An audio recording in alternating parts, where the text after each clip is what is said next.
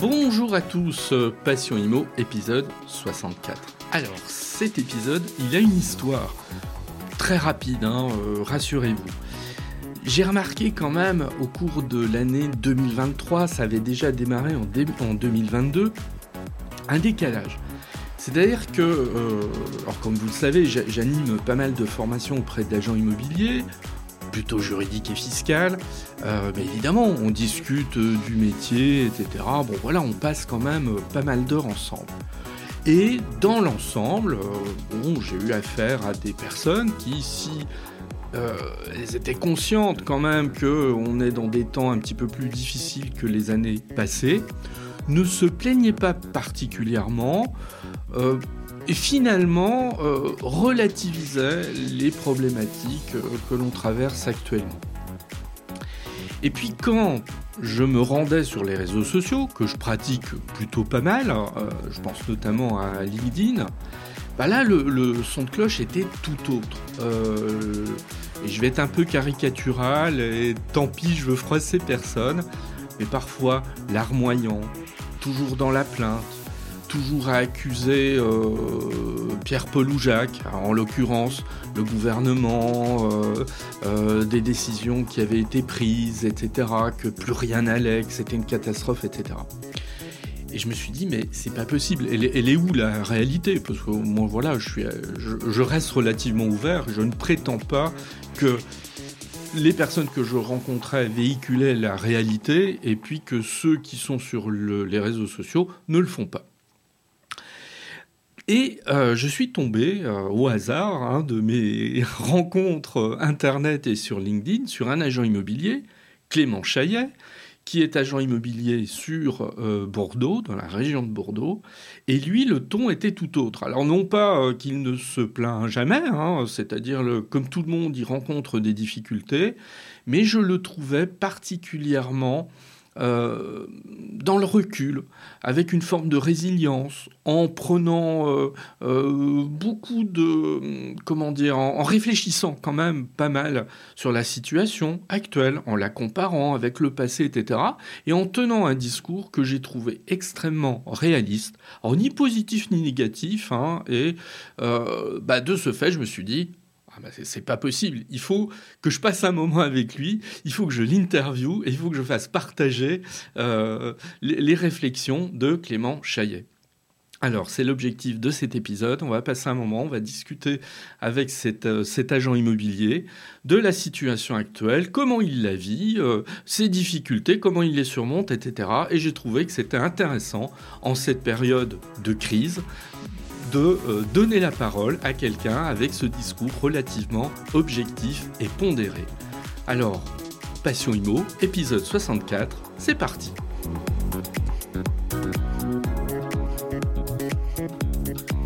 Bonjour Clément. Bonjour. Bien. Alors Clément, euh, j'avais l'intention de vous inviter depuis pas mal de temps parce que, euh, comme on se l'est déjà dit, euh, moi j'avais été marqué, mais très positivement, par le ton que vous employez en général sur les réseaux sociaux, en particulier sur LinkedIn, où bah, vous n'hésitez pas à dire franchement ce que vous pensez à rentrer un peu dedans parfois, mais toujours avec courtoisie et respect, ce que je trouve euh, effectivement appréciable. Mais on, sent qu'il y a une petite musique Clément Chaillet euh, qui se, qui se développe au fil du temps, qui est plutôt agréable en fait, et puis qui n'hésite pas à dire les choses. Est-ce, que ça correspond à peu près à, votre, à ce que vous êtes en fait, euh, ce, ce ton oui, tout à fait. de décrire? Oui, alors l'idée, c'est d'être assez, assez naturel et assez transparent sur, sur mes idées sur LinkedIn, en quelques, en quelques lignes évidemment, et, d'essayer un petit peu de, sortir du, du discours un peu toujours très conventionnel qu'on peut avoir sur LinkedIn, chose que je comprends parce que j'ai fait partie d'un grand groupe pendant une dizaine d'années, mais l'objectif, c'est voilà, c'est d'essayer de, de lever un petit peu les choses qui peuvent être intéressantes et, et d'écouter un peu toutes les idées, même si elles ne sont pas forcément euh, dans le moule. Euh, je trouve que c'est intéressant. Complètement. Bien. Alors, je ne suis pas sûr que tout le monde vous connaisse. Euh, si vous deviez vous présenter en quelques mots, qu'est-ce qu'on dirait aujourd'hui si on veut savoir qui est Clément Chaillet, agent immobilier? Alors, en, très grande ligne, donc moi, je ne suis pas un agent immobilier de, de, métier à la base. Euh, j'ai un parcours un peu atypique, mais comme beaucoup de gens dans l'immobilier finalement aujourd'hui, donc c'est devenu plutôt la norme. moi, j'ai fait, fait des, des, études de commerce et d'économie. j'ai fini dans une école de commerce, le SCP, EAP à Paris. qui m'a emmené chez L'Oréal pendant une dizaine d'années où j'ai tenu des, des, postes de cadre de cadre dans l'entreprise et je suis parti pour euh, me lancer dans l'immobilier il, il, y a cinq ans pile poil. Euh, et donc, on s'est franchisé. Donc, je travaille avec ma femme. Hein. c'est une, une, aventure familiale. Ah oui. Et donc, je travaille avec ma femme depuis, euh, depuis cinq ans sur, euh, sur Bordeaux. Alors, on a gardé un petit peu notre esprit très dynamique de, de, de, nos, précédents bagages, puisqu'on a racheté une agence, Guillaume Bordeaux Sud, qu'on a, qu'on a fait grandir assez largement. On a créé deux autres agences, une sur la rive droite de Bordeaux qu'on a revendue depuis et une sur le nord de Bordeaux, avec qui on s'était, associé avec une personne, ça n'a pas marché. Euh, et donc, ça s'est, ça s'est terminé très rapidement. Donc, finalement, en cinq ans, j'ai balayé pas mal de choses dans ah l'immobilier, des grands succès, des échecs. Euh, donc, on a, fait, on a fait tout ça en avance rapide. Très bien. Ah oui, non, c'est oui, en, cinq ans, c'est assez riche quand même. Voilà. Je rebondis juste sur euh, L'Oréal. C'est assez drôle. J'étais hier avec mes étudiants en finance et on parlait de Madame Bettencourt. Donc, voilà, qui est un sujet un petit peu actuel parce que je crois qu'il y a un documentaire sur Netflix. C'est ça. Voilà. Mais bon, je referme vite la parenthèse parce qu'évidemment, je ne vais pas vous interroger euh, là-dessus. Euh, Aujourd'hui, euh, la situation sur Bordeaux euh, concernant l'immobilier, vous l'apercevez comment? Ma question, elle est un petit peu orientée par le fait que si on observe ce qui se dit depuis plusieurs mois, j'ai envie de dire environ six mois, quand on écoute les responsables syndicaux en particulier, même si j'ai rien contre eux, bien évidemment, si on lit un certain nombre d'articles de presse, euh, si on écoute des émissions à la radio ou à la télévision, l'image quand même qui ressort euh, fondamentalement, c'est que euh, la crise de l'immobilier aujourd'hui, elle est extrêmement sévère, et j'insiste sur le extrêmement parce que c'est un peu l'image quand même qui se dégage, voire parfois des, des descriptions quasi apocalyptiques hein, de, de, certaines euh, situations. Vous, vous en pensez quoi aujourd'hui? L'immobilier se porte comment? Alors souvent, moi, quand je parle de, cette crise avec des anciens, euh, on la compare souvent. C'est-à-dire, on la compare avec la crise des subprimes, etc. Puisqu'il y a, y a des crises ponctuelles qui sont marquées. Euh, et déjà, moi, j'ai pas eu la chance de connaître ces crises. Et c'est vrai que tout le monde s'entend à dire, ceux qui les ont vécues, que cette crise, elle est, elle est différente. Euh, pour moi, elle est différente à deux points. Alors, d'un point de vue déjà géographique, je pense que, et c'est pour ça aussi qu'il y a pas mal de, de dissonance au niveau des, discours qu'on peut avoir au niveau national. Euh, je pense que c'est très hétérogène, ça dépend vraiment des localisations, euh, parce qu'il y a, deux éléments, c'est-à-dire qu'il y a vraiment des zones où les prix ont sans doute augmenté de manière très naturelle et d'autres où les prix ont augmenté avec l'élasticité des taux qui sont devenus très bas. Et il y a donc il y a des zones qui, ont, qui sont plus ou moins touchées aujourd'hui de manière plus brutale par cet effet-là, parce que les, les, hausses de prix ont été très dépendantes de ces baisses de taux. Je pense que Bordeaux en fait partie, Paris en fait, en fait partie également. Donc on a, euh, on a toujours un petit peu un prisme hein, d'analyse. Bordeaux étant particulièrement touché, c'est vrai que on a l'impression que la crise est, euh, importante. Et quand je parle avec mes, mes confrères qui sont installés depuis 20-30 ans, ils me disent tous, on n'a jamais eu une crise comme ça. Euh, il y, a deux éléments pour moi qui me, qui me marquent. Euh, c'est que c'est une crise qui, euh, qui est dans la durée, c'est-à-dire qu'on a l'impression qu'on n'en voit pas la fin, alors qu'il y a eu des crises plus, on va dire, conjoncturelles, notamment la crise des subprimes, qui était une crise de confiance avec une hausse des taux d'intérêt, mais les taux, les taux ont vite rebaissé derrière. Et, et aujourd'hui, ce qui inquiète les gens, c'est le fait de ne pas savoir ce qui va se passer dans les mois prochains, puisqu'on est sur une, crise avec des, éléments, euh, des, causes macroéconomiques qu'on maîtrise absolument pas. Euh, on parle de stabilisation des taux d'intérêt, mais finalement, est-ce qu'on en est certain? Est-ce que les, conflits, conflits israélo-palestiniens, etc., vont pas faire euh, avoir un impact sur l'inflation dans les prochains mois et faire que la politique va évoluer? La Banque de France veut rassurance, la BCE aussi, en disant voilà, on a sans doute atteint un pic, on va se stabiliser. Maintenant, la question, c'est même quand bien même on arrive à stabiliser les taux d'intérêt, euh, jusqu'où on va descendre en termes de volume? Parce que toujours le problème de l'immobilier, c'est qu'on analyse des chiffres qui sont euh, périmés un petit peu. Là, il y a la dernière base notaire qui est sortie. Euh, on a des chiffres de l'été. Et je pense qu'on est tous d'accord à dire que notre actualité sur novembre n'est plus du tout la même que, que sur le mois d'août et qu'on continue à, enregistrer des baisses de prix, des baisses de volume de vente. Donc aujourd'hui, si on fait le point en baisse de, de, vente, on a à peu près perdu 300 000 transactions sur une année glissante. C'est ce qu'on avait connu pendant la crise des subprimes. donc on est à peu près à la, à la même chose. Maintenant, la question, c'est quand on regarde les, les, courbes des taux et les courbes des ventes, si on les inverse, c'est les mêmes. Hein plus ou moins. Et ce qu'on voit, c'est que les taux d'intérêt ont énormément augmenté ces deux dernières années. Et, quand on regarde la courbe de vente, on a l'impression que mathématiquement, on n'est pas au bout de nos, peines et que ça, pourrait baisser un petit peu plus.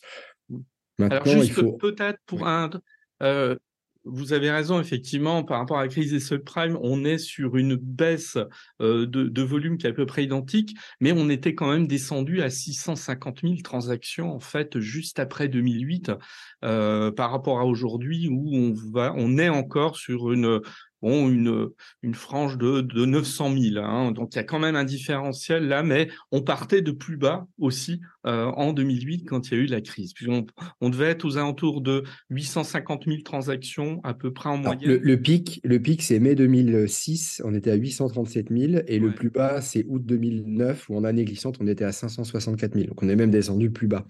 Voilà. Donc là effectivement on, on part de beaucoup plus haut, mais en fait les questions à se poser c'est euh, est-ce qu'on n'était pas artificiellement haut et que du coup la chute sera encore plus, plus importante Parce que il y avait la, les taux qui étaient très bas, on a eu l'effet Covid, euh, et donc en fait on avait une convergence d'éléments très ponctuels, euh, des taux très bas, une, voilà, beaucoup de gens qui sont remis en question, qui ont voulu bouger, déménager, et on sait que dans les prochaines années, ça va ça, risque pas de se reproduire. En tout cas, c'est peu probable.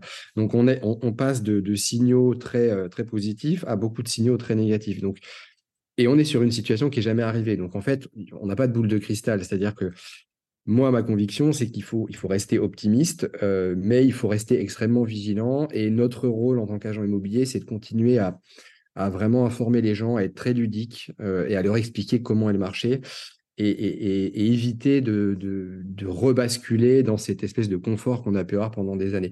Je vois notamment sur les réseaux, ça fait un mois, comme il y a des discours un peu plus rassurants, euh, euh, on va dire des grands organes régaliens, mmh. euh, il y a beaucoup de gens qui disent ah ça y est c'est fini, euh, let's go, c'est reparti, etc. On, passe, d'un excès à l'autre, en fait. Voilà, c'est ça. Donc, je pense qu'il faut rester modéré et euh, il, faut pas, de toute façon, il faut pas avoir peur et être inquiet euh, parce que sinon, bah, on s'en sortira pas. Mais ce qui est important, c'est de, c'est de travailler au corps à corps les ventes parce qu'aujourd'hui, ce qu'on voit, c'est que le paradigme a changé. Avant, on, avait du mal à rentrer des mandats et puis derrière, il y avait plein d'acheteurs.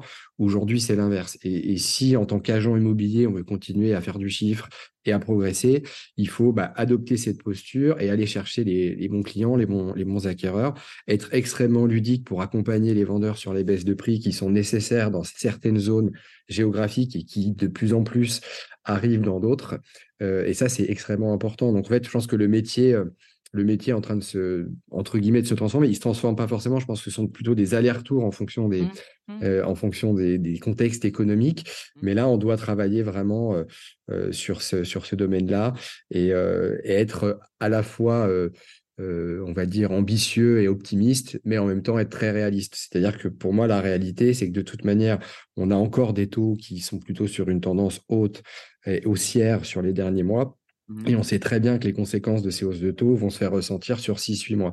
Donc, de toute manière, quand bien même les taux se stabilisent sur les prochains mois, on a encore 6-8 mois de, euh, de, de, baisse, de, de, perte de vitesse qui risquent d'être renforcés par le fait que si les taux se stabilisent, on va avoir des vendeurs qui vont être encore moins enclins à baisser les prix, alors que ça restera nécessaire. Donc, euh, pour moi, la période la plus complexe, euh, ça va être cette période de stabilisation où on va avoir euh, des acheteurs et des vendeurs qui vont avoir encore plus des, intérêts antagonistes. Donc, le, plus dur est sans doute encore à venir.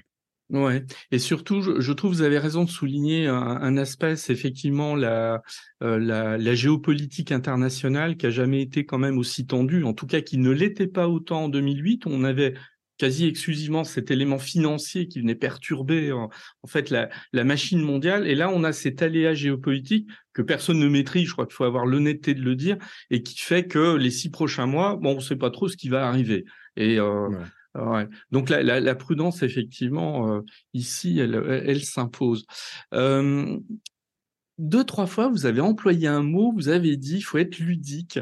Euh, alors, qu'est-ce que vous appelez être ludique dans les explications? Il y, a, il pas mal de professionnels hein, qui écoutent des, des agents co, des agents immobiliers. Alors, qu'est-ce que c'est être ludique dans une période de ce type?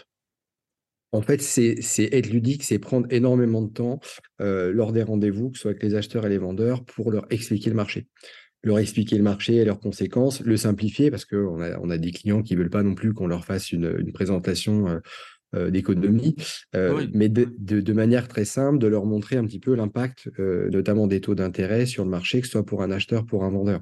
C'est pas très compliqué à montrer. Nous, ce qu'on fait, c'est qu'en fait, on, on, prend deux profils types, on monte la hausse des taux, euh, on leur montre que bah, la capacité d'emprunt a baissé d'environ 35% et on met des chiffres euh, qui correspondent à leur univers. C'est-à-dire que s'ils sont des clients qui vendent un bien euh, autour de 250 000 euros, on, fait, une simulation sur cet ordre de grandeur-là et on leur montre que quand bien même on baisse les prix autour de ce qui est dit, par exemple sur Bordeaux, entre 8 et 10% euh, on voit qu'il manque encore pour des vendeurs qui subissent la baisse des taux, il manque encore 10, 15, 20% euh, pour pouvoir acheter, aspirer à ce qu'ils pouvaient il y, a, il y a deux ans.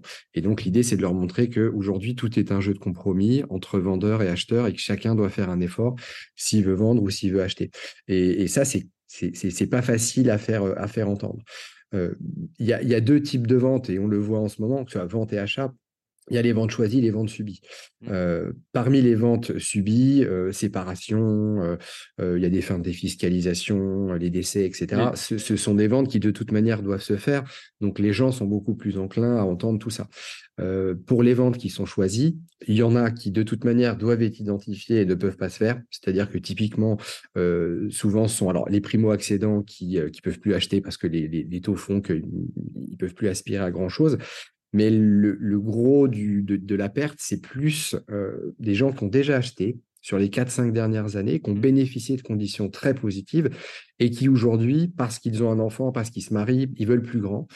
Et ils viennent nous voir, ils nous disent, voilà, euh, on veut acheter euh, plus grand. Et là, euh, bah, on identifie qu'effectivement, ils ont un, un, crédit à 1,5% et que ce qu'ils veulent acheter aujourd'hui, euh, c'est, c'est pas atteignable parce qu'en faisant un, un, un, crédit à 4, 4,5, ils se rendent souvent compte qu'ils pourraient presque plus, même pas acheter ce qu'ils ont déjà acheté euh, il y a 4, 5 ans. Ouais. Et, et, là, on est sur des projets qui sont plus, euh, qui sont plus viables. Donc, l'objectif, c'est voilà, c'est aussi de leur expliquer et de pas avoir peur de dire, bah voilà, aujourd'hui, votre projet, il faut le mettre en stand-by, il faut le mettre en pause et de mettre son énergie sur d'autres projets qui peuvent être, qui peuvent être viables. Mmh. Dans le côté ludique, il y a aussi au niveau des acheteurs, euh, d'essayer d'arriver à, à, faire en sorte qu'ils puissent acheter correctement. Euh, il y a plein de typologies de vente. Là, a, il y a pas longtemps, on a fait une grosse négociation sur une, maison à 1,2 million.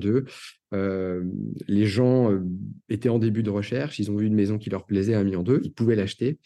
Et deux, trois mois plus tard, le projet se concrétise vraiment, la maison était toujours à la vente, sauf qu'ils ne pouvaient plus mettre 1 million, 1 million 2 sur la table. Donc les vendeurs, on leur expliquait que c'était compliqué de vendre 1 million 2 vu la conjoncture, et les acheteurs voulaient acheter. Et en fait, on a, on a fait un montage euh, sur euh, une vente à terme avec une partie crédit classique et une partie euh, avec un remboursement sur, euh, sur 7-8 ans euh, sans passer par la banque.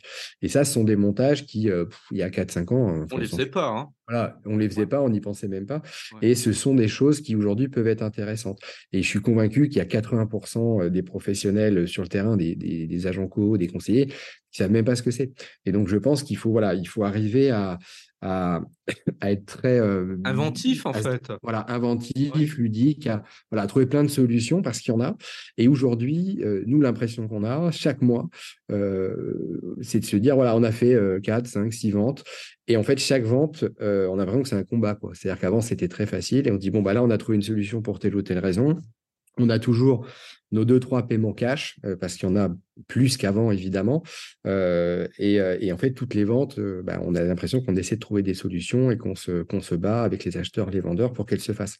Mmh. Donc, c'est évidemment plus difficile. Euh, ça, ça demande plus d'énergie, mais ça, mais ça se fait. Ouais. Ouais. Alors justement, vous pourriez un peu en quelques mots euh, décrypter qu'est-ce qu'on appelle une vente euh, comme celle que vous venez de, citer, vente à terme, etc. Euh, comment comment ça se passe concrètement? Alors, en fait, une vente à terme, c'est pas très compliqué. C'est-à-dire que dès lors qu'on se pose, on a, on a, là, on avait un profil, un couple qui peuvent, qui peuvent emprunter. Alors, en début d'année, ils pouvaient emprunter un million d'euros. Aujourd'hui, ils peuvent emprunter, euh, allez, 975 000 euros. Donc, la maison à 1,2 million, ils ne peuvent plus l'acheter. Donc, ce qu'on leur propose de faire, c'est qu'en fait, ils font un crédit classique qui leur permet d'emprunter 975 000 euros. Et à côté, de manière ad hoc, et c'est géré via une convention notaire, euh, on fait ce qu'on appelle une vente à terme. C'est-à-dire qu'on convient que sur une période qui généralement euh, peut varier de 3 à, 10 ans, ça dépend aussi des acheteurs, les, vendeurs, les, acquéreurs vont euh, payer directement aux vendeurs une somme d'argent euh, qui va comprendre une mensualité visant à rembourser le reste à charge. Donc, si on fait un crédit, on va simplifier d'un million d'euros pour un, achat à un million deux, frais de notaire tout inclus, il reste 200 000 euros à financer. Et donc, on prend ces 200 000 euros et par exemple, on les ventile sur, euh, sur 10 ans 20 euh, 000 euros sur 12, donc on doit être autour de 1750 euros à peu près de, de mensualité, euh, sans taux d'intérêt. Donc l'avantage pour l'acheteur, c'est qu'il y a une partie euh, de l'argent qu'il emprunte, entre guillemets, qui sera sans intérêt, puisque ça se fait mmh. sans commission. L'inconvénient, c'est qu'il va avoir des mensualités qui seront plus importantes. Donc on peut le faire que sur des, que sur des revenus qui sont significatifs. Donc, dès lors que la banque ne veut pas déroger, par exemple, sur les taux d'endettement et qu'on a des gens qui sont prêts à s'endetter un petit peu plus, c'est une solution qu'on peut, qu'on peut envisager. Voilà. Mais parce que j'imagine qu'ils ont, ils ont un reste à vivre suffisant aussi. Voilà, c'est ça, tout à fait. Ce sont des gens qui vont avoir 5, 6, 7 000 euros de reste à vivre, mais la banque ne veut pas ou ne peut pas leur prêter davantage en termes de mensualité. Et donc, euh, ils vont, euh, euh, ils vont augmenter cette mensualité sans passer par la banque. Voilà ça nécessite.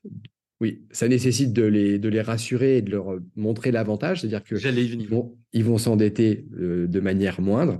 Donc, sur, un, sur un, une bascule comme ça à 200 000 euros, euh, au lieu de faire un crédit sur 25 ans, ça fait gagner dans les 30-35 000 euros. Et euh, pour le, le, le, vendeur, L'avantage, c'est de maintenir son prix, évidemment. Donc, ça, nécessite qu'il soit lucide sur le fait que ce soit beaucoup plus compliqué euh, de vendre à un prix défini. Et quand c'est le cas, euh, et que les gens, souvent, bah, sur des grosses maisons comme ça, là où ça marche, souvent, sont des gens d'un certain âge, qui vont avoir passé la soixantaine, qui vendent leur grosse maison de famille et qui veulent acheter plus petit. Et qui disent, moi, j'ai pas besoin de, de, réallouer l'intégralité de ma vente tout de suite, donc c'est pas gênant. Voilà. Donc, euh, donc, il y a plein de situations comme ça qui peuvent être qui peuvent être envisagées et qui peuvent permettre de faire des ventes. Et pour rester sur ce sujet, j'imagine en revanche que ça doit nécessiter beaucoup d'explications auprès de, du vendeur pour le rassurer sur un système dont il n'a pas nécessairement entendu parler euh, au préalable, quand vous lui expliquez euh, euh, ce, qui va se passer. Oui, alors c'est là aussi où le notaire est, important parce qu'il ah vient apporter aussi une caution, c'est-à-dire que c'est. Oui, il y a une garantie évidemment hein, qui est. Voilà. Oui, et puis quand on est agent immobilier, on a on a aussi cette, cette perception d'être quelqu'un qui veut absolument faire une vente, ce qui est normal. Et donc, le fait d'avoir, euh, de valider avec le notaire la méthodologie et le fait que ce soit une pratique qui soit, voilà, qui soit, qui soit faite, qui soit reconnue, mmh. euh, ça permet souvent de rassurer notamment les vendeurs. Alors, je crois que c'était ce matin, euh, les courtiers manifestaient, il me semble, euh, devant la Banque de France, euh, ou c'était hier, je sais plus. En tout cas, ils avaient prévu d'aller manifester devant la Banque de France en hurlant un peu contre le gouverneur de la Banque de France, qui est un peu accusé de tous les maux. À mon sens, parfois de manière un peu excessive, mais bon, ça c'est mon point de vue. Euh, les relations sont compliquées en ce moment, euh, banque, courtier, euh, parce que bon, l'agent immobilier finalement, il n'est pas partie prenante directement, mais il faut bien qu'il travaille quand même avec les banquiers et les courtiers. Comment ça se passe en ce moment? Alors déjà pour commencer, je pense qu'on a, qu'on soit agent immobilier ou courtier, on a un biais qui est extrêmement important, c'est qu'on est souvent indépendant, on a une entreprise, mmh. et donc en fait, la grosse partie de notre analyse se fait par cette espèce de sentiment de, peur et de se dire il faut qu'on maintienne notre business et on analyse tout à travers ça. Et donc, c'est légitime en même temps. C'est légitime, et ah du bah coup, on analyse une analyse qui est complètement déformée. C'est-à-dire que aujourd'hui, euh, dire que euh, c'est pas normal que les, volumes de transactions baissent, c'est pas possible. C'est-à-dire que c'est totalement normal. Euh, on, est monté à des niveaux qui sont complètement hors sol à plus d'un million, un million deux. Ça été, c'était jamais arrivé. Avant, on était voilà sur euh, plutôt une, si on tire une ligne, on est plutôt entre 700 850 000. Il y a un moment, il faut un retour à la réalité. Euh, il y a tout un écosystème qui s'est construit ces dernières années avec de plus en plus d'intermédiaires, euh, que ce soit dans le courtage, que ce soit dans l'immobilier. Aujourd'hui, bah oui, si, les, si les ventes baissent, bah on, va être, on va être un peu trop, il va y avoir de la casse. Je veux dire, c'est un état de fait, c'est comme ça. Et ça sert à rien de, de, de, crier sur, le, sur monsieur euh, de Villeroy, de... c'est pas de sa faute, quoi. Donc après, on peut être d'accord, pas d'accord sur, ah, bah, sur certaines politiques. Euh, maintenant, bon, la, la, hausse des taux pour combattre l'inflation, c'est pas la première fois que ça arrive en, France. Euh, le, le, fait de dire que les banques veulent moins prêter d'argent, c'est pas forcément, c'est pas forcément faux. Maintenant, on reste sur des volumes de transactions qui, si on fait une moyenne sur les 20 dernières années, on reste au-dessus de la moyenne. Ah, on reste au-dessus de la moyenne, ouais. Voilà. Alors, justement, comment il y a, deux, éléments qui sont indéniables. Il y a, une baisse euh, des prêts euh, sur un an, bon, effectivement, qui est assez impressionnante. Pour autant, on se maintient à un niveau de transaction qui reste assez élevé. Comment les gens se financent? Vous avez dit à un moment donné, oui, mais on, a beaucoup d'achats comptants quand même euh, actuellement. C'est ça qui est le, le moteur aujourd'hui principalement de la, des transactions?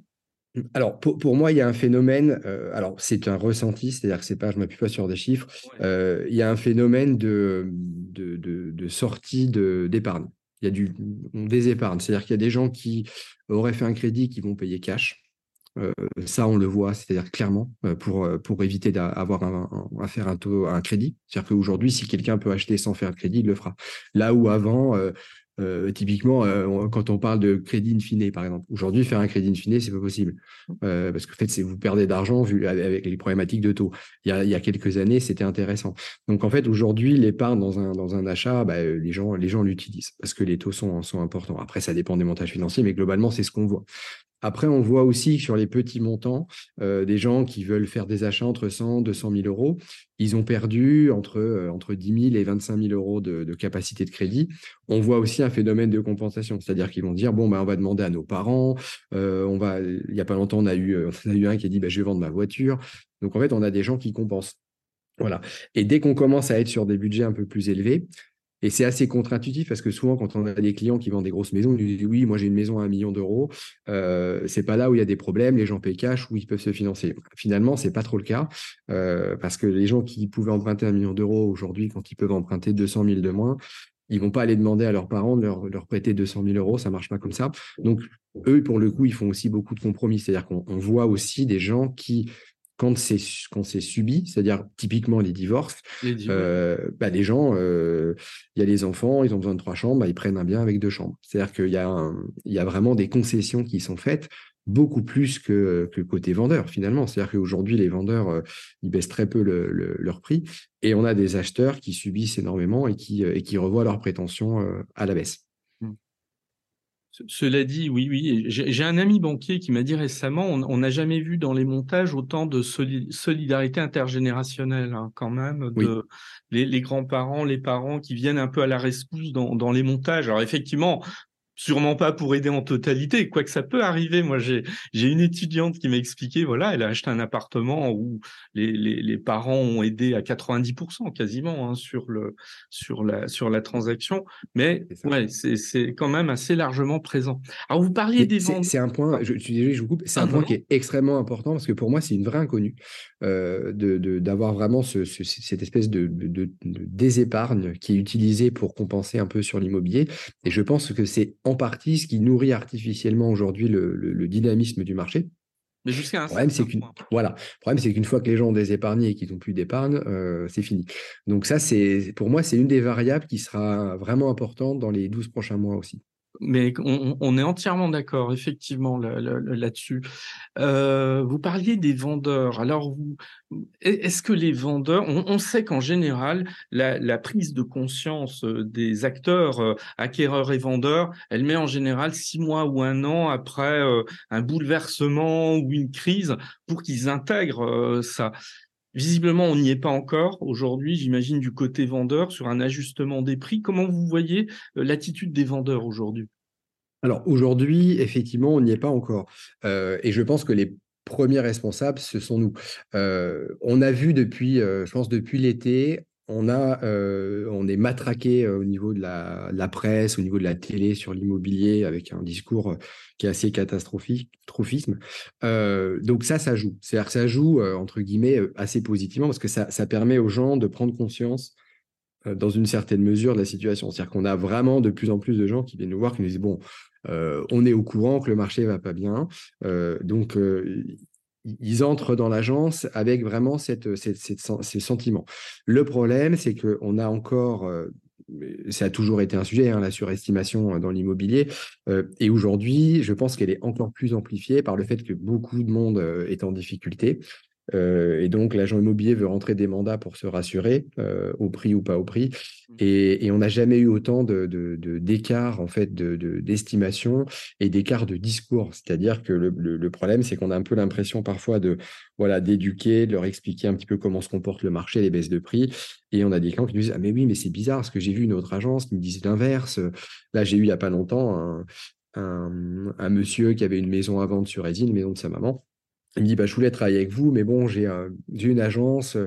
Ils m'ont dit qu'ils allaient vendre ma maison en 15 jours, que le marché avait jamais été aussi dynamique, puis ils m'estimaient 50 000 euros de plus que vous.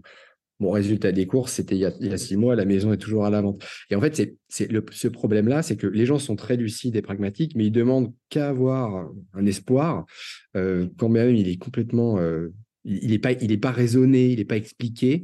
Euh, ils veulent s'y rattacher parce que comme le contexte est, pas bon. Et, en fait, j'ai l'impression qu'on se, tire nous-mêmes une balle dans le pied.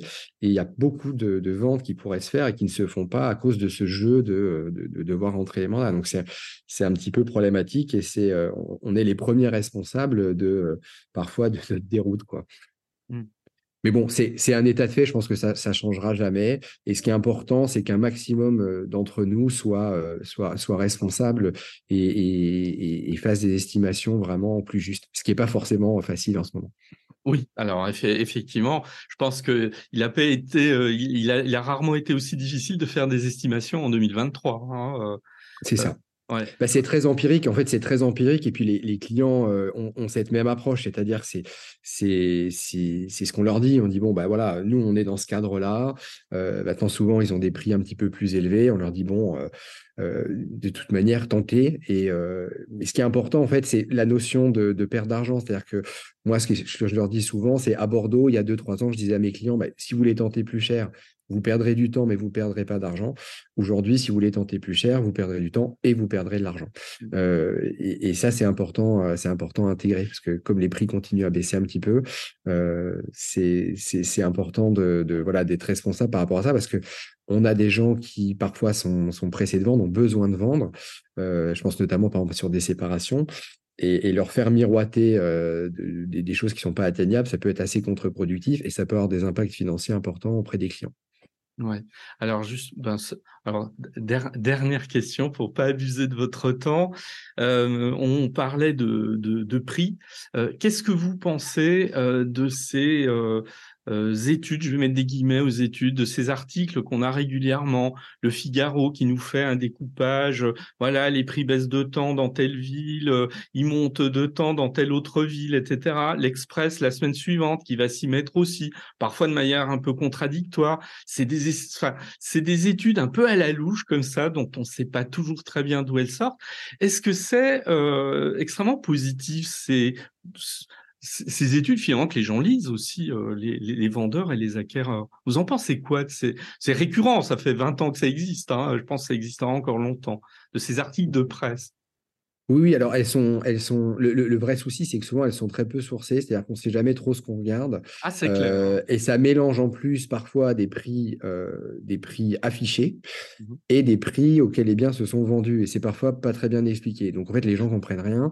Et il suffit. Moi, nous, ce qu'on aime bien, c'est montrer euh, plusieurs sources et de leur montrer. Bah, regardez, sur le Figaro, le marché est à moins 1. sur se loger, on est à moins 4. et on est sur les mêmes périodes. Donc ça montre bien que globalement euh, c'est compliqué. il n'y a, qu'une seule source fiable, c'est la base notaire, qui a un énorme défaut, c'est qu'elle n'est pas, à jour en temps réel. Donc, il faudra un jour quand même se moderniser un petit peu à ce niveau-là. Ce serait bien parce que ça nous permettrait vraiment d'être beaucoup plus euh, efficace. Euh, donc, un jour viendra avec l'informatique, j'espère. Euh, et, malheureusement, le reste, c'est euh, c'est pas fiable. Quoi. Le, les prix affichés, sortent, ils augmentent, ils baissent, bon, ça a un intérêt, mais c'est un intérêt pour l'agent immobilier, mais pour le consommateur lambda, je vois pas trop ce que ça peut euh, avoir comme intérêt, à part lui, lui, mélanger les, les, les, différentes sortes de prix. Nous, le, si vous voulez, alors je ne vais pas me faire que des, que des amis, mais le, pour moi, la source la plus fiable sur le court terme, alors au-delà des ventes qu'on fait nous à l'agence, c'est la base meilleur agent. Alors pourquoi la base meilleur agent est intéressante? Parce qu'en fait, les agences mettent leurs ventes très récentes. S'il y avait une base qui s'appellerait, je sais pas, la base FNAIM par exemple, où 90% des agences mettaient leurs ventes qu'on avait l'intelligence de travailler ensemble, je l'utiliserais. Aujourd'hui, les seuls qui sont capables de le faire, c'est meilleurs agents. Alors, ce qui serait bien, c'est que euh, si les notaires, euh, enfin, c'est pas les notaires, mais si les instances sont pas capables de nous mettre les bases notaires à jour quasiment en temps réel, ce qui devrait être possible quand même aujourd'hui, ce qui serait bien, c'est effectivement euh, qu'un syndicat comme la FNIM puisse un peu préempter ce secteur pour faire concurrence à, ce qui existe aujourd'hui et permettre aux agents immobiliers d'avoir une source fiable. Parce qu'on ne peut pas avoir une analyse fiable si on ne partage pas entre, agents immobiliers, nos infos, nos données. Moi, il n'y a rien de plus enrichissant que de regarder ce qui s'est vendu sur les deux dernières années autour d'une zone, ce que moi j'ai vendu, ce que tous mes confrères ont vendu, avec des photos, avec le prix, avec les, caractéristiques. Si on n'a pas ça, en plus, on a quelle est la valeur ajoutée qu'on va avoir par rapport euh, bah, au client qui, va estimer sa, maison au, pifomètre. Donc, c'est hyper important. Je pense qu'il y a un vrai levier d'amélioration à ce niveau-là aussi, au niveau de la, data. et c'est le bon moment, sans doute, pour le faire aussi. Ah ouais, mais complètement. Et ça semble, ce que vous décrivez, ça semble aberrant qu'en 2023, on est, toujours pas un outil en temps réel fiable qui puisse être utilisé par un maximum euh, d'acteurs. Mais c'est moi, c'est ce qui m'a énormément marqué euh, sur. Euh, quand, ça fait cinq ans que je suis dans l'immobilier. J'ai bossé dans une entreprise qui était quand même à la pointe, euh, on va dire, du digital et du marketing. Euh, moi, je me suis pris une claque, c'est-à-dire que j'ai l'impression l'immobilier, il y a 20 ans de retard, quoi.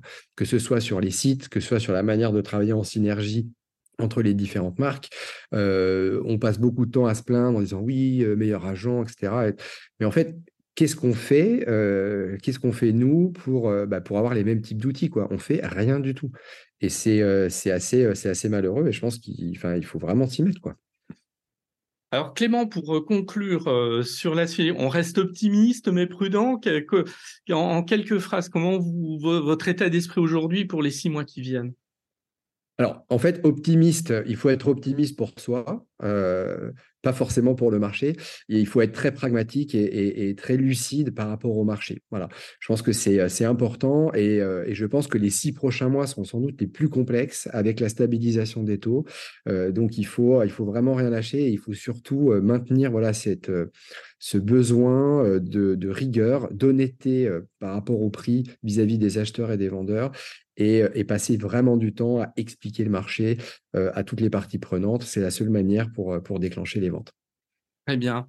Eh bien, Clément, merci pour cet échange, pour les constats, pour les bonnes idées au passage, et puis surtout cette appréciation mesurée, argumentée de la situation actuelle. Merci. Eh bien, de rien. À bientôt. Merci.